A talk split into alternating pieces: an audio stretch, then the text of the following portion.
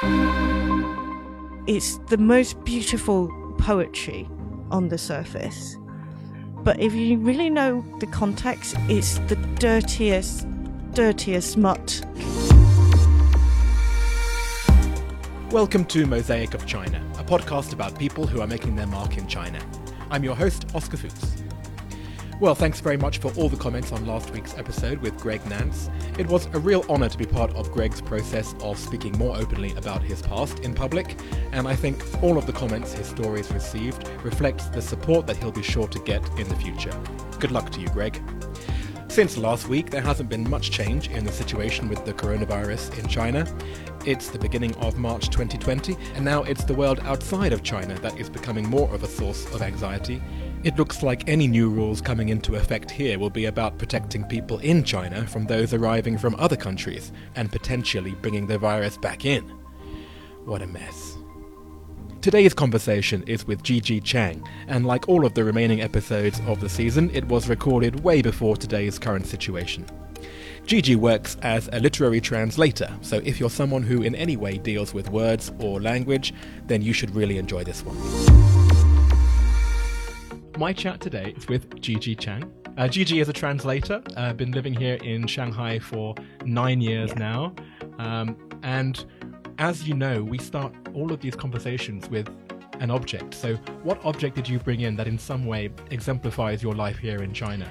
I've brought my clipboard um, mm. which I suddenly discover how useful it is when I started translating because often what I work on, I might not have a physical book, I just get a digital document, and it's so much easier to work when it's get printed out.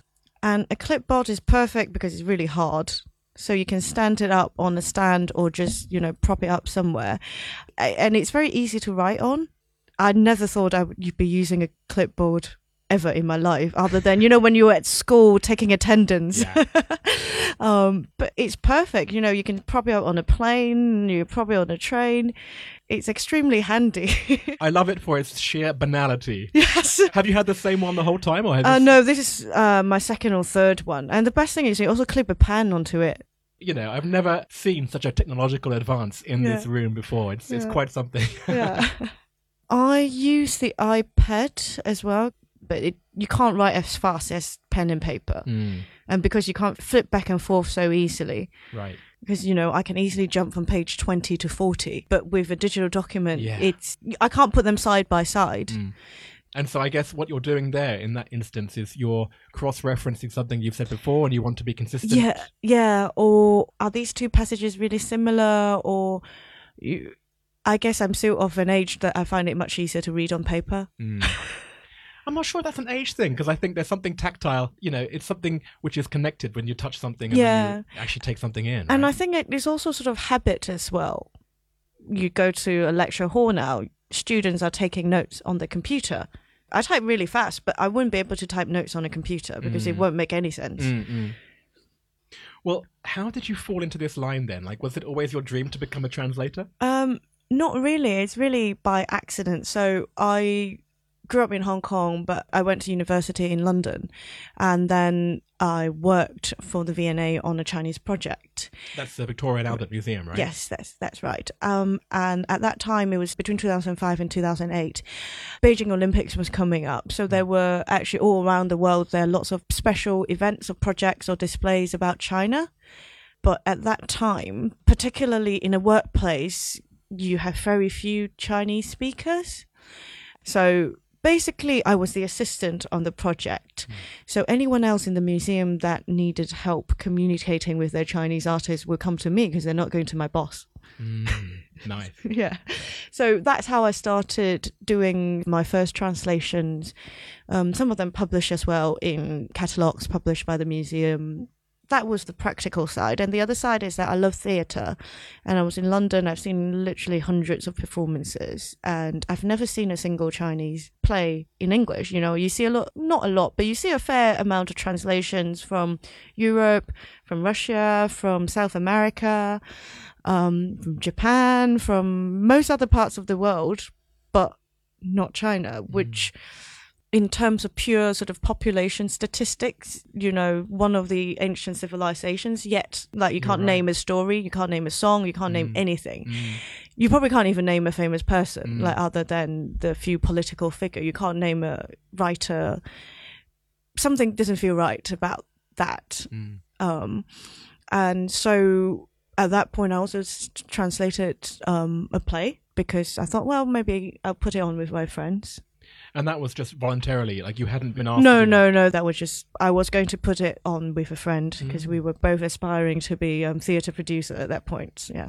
And so this is how you've landed into your particular niche, right? You Yeah. have been translating cultural artifacts, including theatre, all this time since then, right? Yes. What I want to know is how do you even start? You know, you've got this literary piece which is Yeah. imbued with thousands of years of Chinese culture.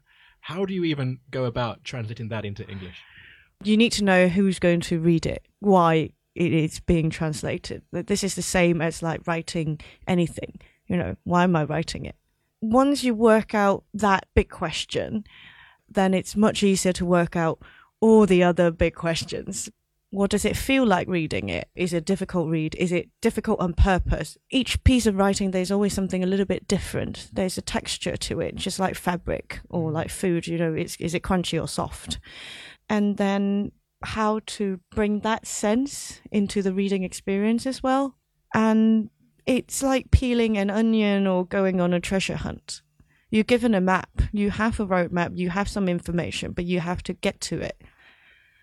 And are you influenced just by the words on paper, or is it also a function of meeting the author or just knowing the, the context? sadly, I mean, a lot of what I work on now are works from the past, but um, you can still find out a lot about them by reading the text. You know, that person it exists in those between those words. Right. And interestingly, when you say peeling the layers of the onion, how many times do you have to read through until you find that, okay, I'm getting the sense of it? Or does it come even on your first read?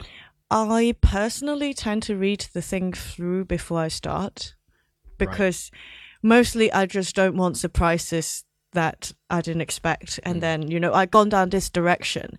And then right at the end, I realize they've actually gone down the other direction. And sometimes it's very difficult to backtrack because you set your mind on something. Then you have to completely, you Mm. know, uproot yourself and rethink everything, which is quite difficult. And did you did you learn that by experience, or was that something which you innately knew from the start? Um, most of the things in the beginning I translate are quite short, so it's not difficult to read it through. And when I was younger, I absolutely lo- love Harry Potter, Oh, right. and you can see because as she writes, I think she intended to go say right, but the story eventually went left, Mm. and then you can see like the loose ends hanging out, hanging down because you know the story so well. And I w- I wouldn't say it's a short for it's an it's a natural process Mm. because you know like a human being you know identical twins you have exactly the same genetic makeup. Mm, you grew up in the same family you you still end up being different people Mm. it's a little bit like that Mm. so if you know where exactly everything is going to go then the surprise is only going to be small within the text Got it. Okay, well that's that's the process writ large. What about then the minutiae? Like, uh, can you give us an example of uh, one of your recent translations where you know you really had to wade through something quite dense? Um, so the book that I just translated and just came out is called Legends of the Condor Hero by Jin Yong. And it's a book that's been written in the 1950s and been read by literally millions of Chinese, um, made into very popular TV shows in Asia as well. Um, and so it's a martial arts fiction, so it's got a lot of kung fu and fighting, um, not just fighting and also learning kung fu as well a bit like bits of Star Wars, where you know you spend a lot of time training to be a Jedi, Mm. but all of that written in words. right. And it is a historical fiction as well, set in the 1200s. And with Chinese martial arts, it's all rooted in Chinese classics, you know, philosophy and Taoism and deep stuff like that, which no one is particularly familiar with unless you're a specialist even even in China, even say. in China, like we would have an idea, but you wouldn't know the content. Mm. Um, so some of it is, for example, um, the Kung Fu master teaches his disciple a move. But these are like high level ultimate moves. So it is not like an outside slap someone or smack someone or punch someone. Right. It's all about channeling internal energy and chi and things that are very, very abstract. It, Mm. You can't see and there's no movement. And there was this one particular passage which gave me headaches for days is that the master explaining this move verbally by quoting um, Chinese classics, but he's also saying this actually out loud to his student. So, first and foremost, if you're translating or writing a speech, it has to sound like speech. The individual sentence structure still has to be speech like. I Um, think we've we've all seen movies where that hasn't been done very well. right? no, yeah, and you're kind of like, what? Yeah, interesting. Yeah, so so there's that. So something got to flow naturally. There's so speech rhythm and sentence structure and um, length and pauses. Um, so that is a very particular way of organizing information. Hmm. And then at the same time, we've got this talk of abstract flow of energy. You know, what what can I draw on that can explain? Is it blood circulation or breathing? You know, something that I can use as a model when I think about it. And then lastly, I have these um, quotes from the old classics. Hmm.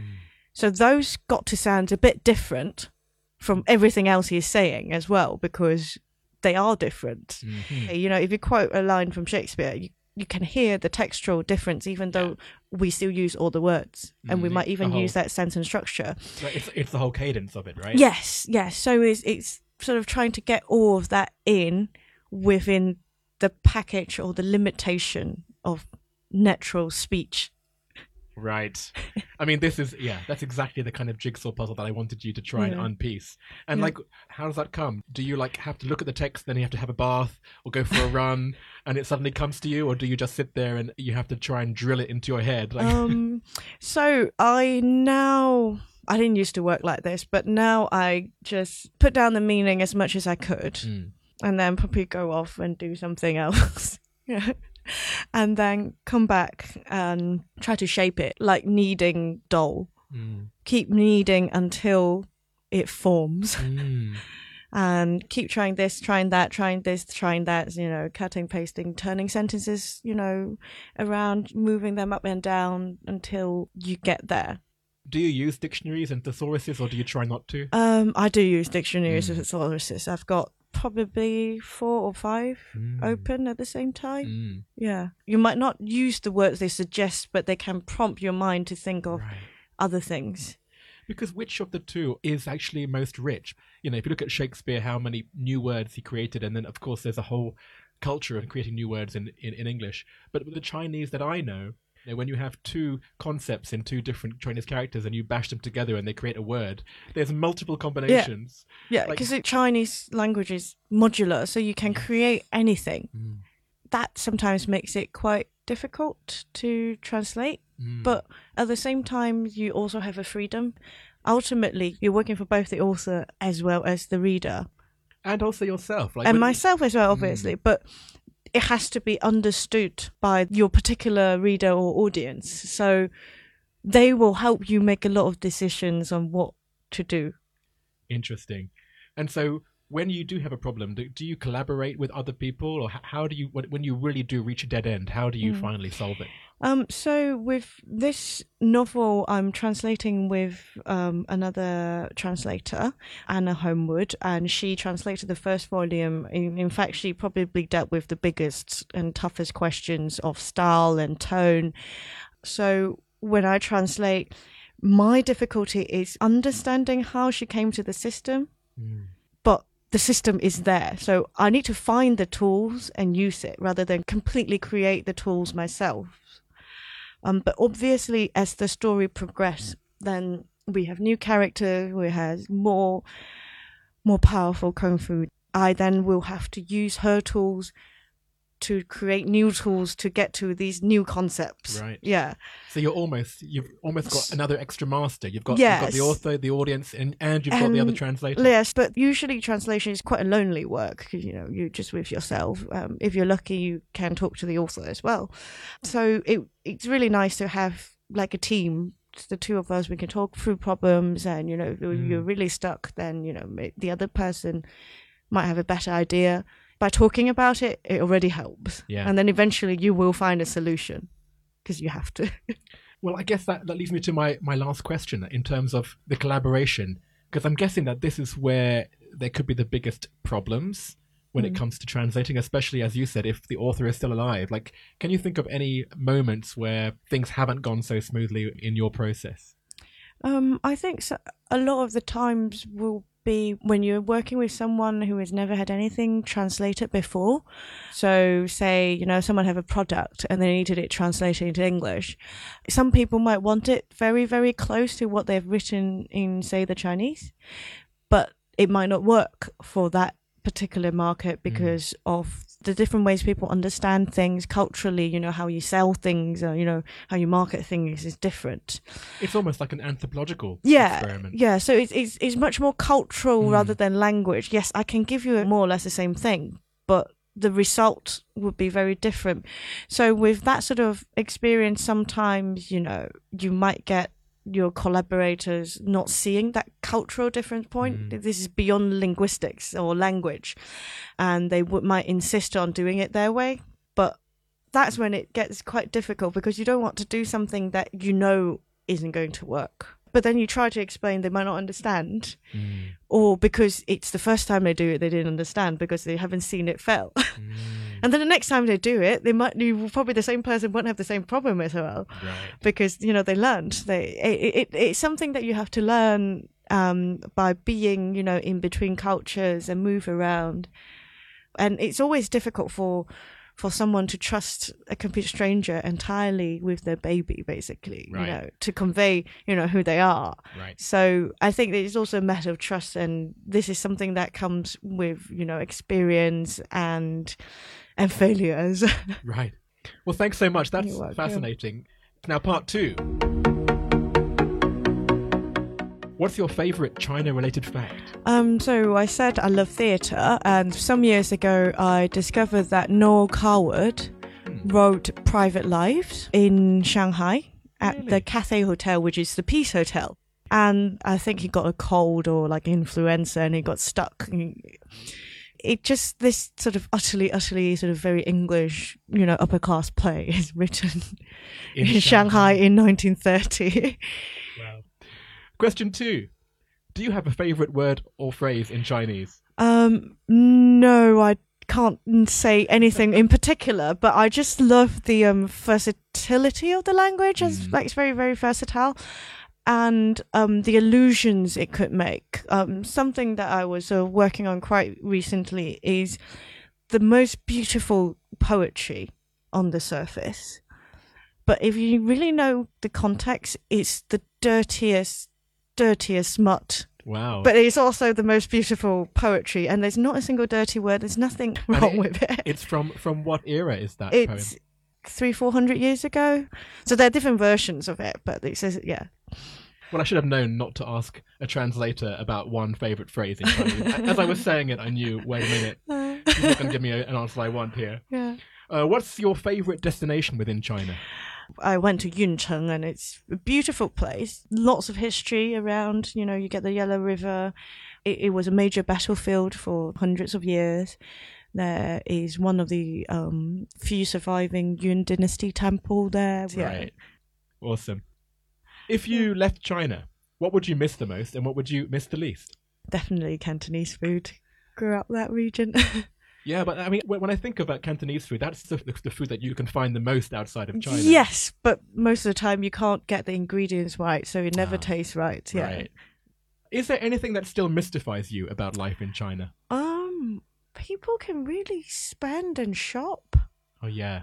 Like, especially when I was still working in like an office, you know, building environment, you Mm. kind of go out with at lunch with colleagues and Mm. just like, why are you looking at that? That's really expensive. that willingness to spend still mystify me because I think in my mind I'm still a poor student. I haven't quite left that mentality la- yet. Right. Isn't that funny? Because actually, the reputation of the Chinese in general is that they're good savers. But but you're right. They're good savers and good spender at the same time, Mhm. which which is I think that is a philosophical question. So where's your favorite place to go eat or drink or just hang out? well, my go-to restaurants if friends come to town in Shanghai would be Spicy Moment Oh. on Wuyuanlu is a Hunan restaurant. Um, I particularly like it because it's very difficult to get good Cantonese food here. Mm. Good in the sense that Cantonese food is not just about ingredients or taste or flavorings, but you have to fry everything on a very, very, very, very hot wok. Mm. And that is a particular taste. Like you can't really describe it. It's not Mm. like a flavor, salty or sweet. But if you fry something on a very hot wok, it tastes different from a non-hot wok. Mm. And, And is it also a wok that's been fried before and has some residual taste from a previous? no, no, no, It, it, it is not like a flavor type taste, but that is something. It, it it's like cooking something on wood, on coal, Mm. or on gas, Mm. or on electric. They taste different. And I love that restaurant because even though okay, Hunan food tastes very different from Cantonese food, Mm. but that taste of fire is in it. Very good. What's the best or worst purchase you've made in China? Mm, Well, it's not exactly a purchase, but I would say adopting and rescuing our dogs and cats. Right. You know, Go on then. What's the menagerie? we adopted one dog off the internet because we saw the picture and it's very cute, and then we kept thinking about that picture, and then eventually reach out. And the dog hasn't been adopted. The poor thing. He, he, he was eight or nine years old when we adopted him, Mm. And then we also picked up um, a little Yorkie on the street. Oh, just wandering around. Uh, probably been abandoned. Mm. Um, she couldn't walk, and she got a big tumor on her breast. Oh, wow. No one thought she was going to live for many months, but now we've had her for a year and a half, and she's walking very well. Wow. And then the last animal we picked up was um, a cat on a rainy day, and he was very, very skinny, but he's actually an enormous cat, and he's got a moustache like. Uh, Not a certain German leader. yes. Oh no. Yeah. um, or, or you could say Charlie Chaplin or Freddie Okay. Mercury, but we name him after Magnum PI, so he's called Mognum. oh, Magnum. Oh Yeah. god, that's good. Magnum. Yeah. And what's your favorite WeChat sticker? Well, I, I like the WeChat pups, the green one and the white one. Oh, I love those. Oh, I yeah. always use those. Yeah, they're, they're my favorite. Yeah. Do you have Do you have a, a particular sticker that you like the most? I think I like most of them. I think that one of them just like walk off and take a dump. Oh, really? dump, yeah. I think there was one that just sort of like poo. okay. Well, if you can find that, then yeah, send it. that's uh, yeah. I'll put that send it to online too. Yeah, because Oh, I don't think I made it up. I think it's real. Okay. And what's your go-to song to sing at KTV? oh gosh, I don't really. I mean, I either like some sort of '80s Hong Kong TV theme song, Mm. Or try very miserably and impossibly to sing um this Chinese band called New Pants, sing. Okay. But yeah, it's impossible. We're very bad at karaoke. And finally, what other China-related media or sources uh, of information do you rely on? um, I quite like Sixth Tone. It's an English language news website, but I think it, it was a site started to give a different perspective on China beyond maybe sort of grand politics Mm. or economics. This is much more about people. Very good. Well, thank you so much, Yeah. Gigi. That was You're welcome. Thank really you for having me. Yeah. And I have the final part of the interview is, of course, the referral. Oh yes, yes. so, So, if there was someone who is the most interesting person who you think I should interview next, who would it be? so um, I think it it would be great if you could interview um Sammy Liu. Um, she lives in Beijing and she's the founder of um, um a, an art gallery called um Tabula Rasa. Um, she's got one project at at this gallery called Almost Art, where she works with people who makes art but weren't trained in art school, and I find that really, really interesting. Not the usual thing you would see. Well, I can't wait to meet her. Sammy, right? Yeah, Sammy. Yes. Great. Well, I'm going to obviously pack my bag and go and see her. Thanks so much, Gigi. Uh, thank you. So, part of the fun of recording this series has been in seeing the random connections between guests. In the case of Gigi, the answer that she gave about her best purchase in China being her rescue pets was the same as the answer given by Eric Olander, the journalist from episode 3. And who would have predicted that Gigi would be connected to Michael Zee, the Symmetry Breakfast Instagram influencer from episode 7, by the fact that both of them spent time working at the Victoria and Albert Museum in London. I didn't account for mentioning that place twice in a series about China. The part about Gigi's interview which resonated the most with me was when she said that the starting point to writing is thinking about who your audience is. When I heard her say this while working on the edit of the episode, my immediate thought this time was that she's wrong. You should just write what you feel like, and your starting point shouldn't be the audience, it should be finding your own authentic voice from within. But then the more I thought about it, the more I tend to actually agree with her. You can see all of the images relating to today's chat there's Gigi with her object, her favourite sticker, of course, a photo of her cat that looks like uh, Charlie Chaplin, photos of Gigi presenting the published book, and the translating team that she worked with too, as well as a very nice display of the Legends of the Condor Heroes book at Kinokuniya in Singapore, which is still my favourite bookshop in the world, I think. I think the display is still there, if I'm not mistaken, so if there are any listeners in Singapore, then please send me a photo. Mosaic of China is me, Oscar Fuchs, artwork by Denny Newell, and extra support from Milo de Prieto and Alston Gong. See you next time!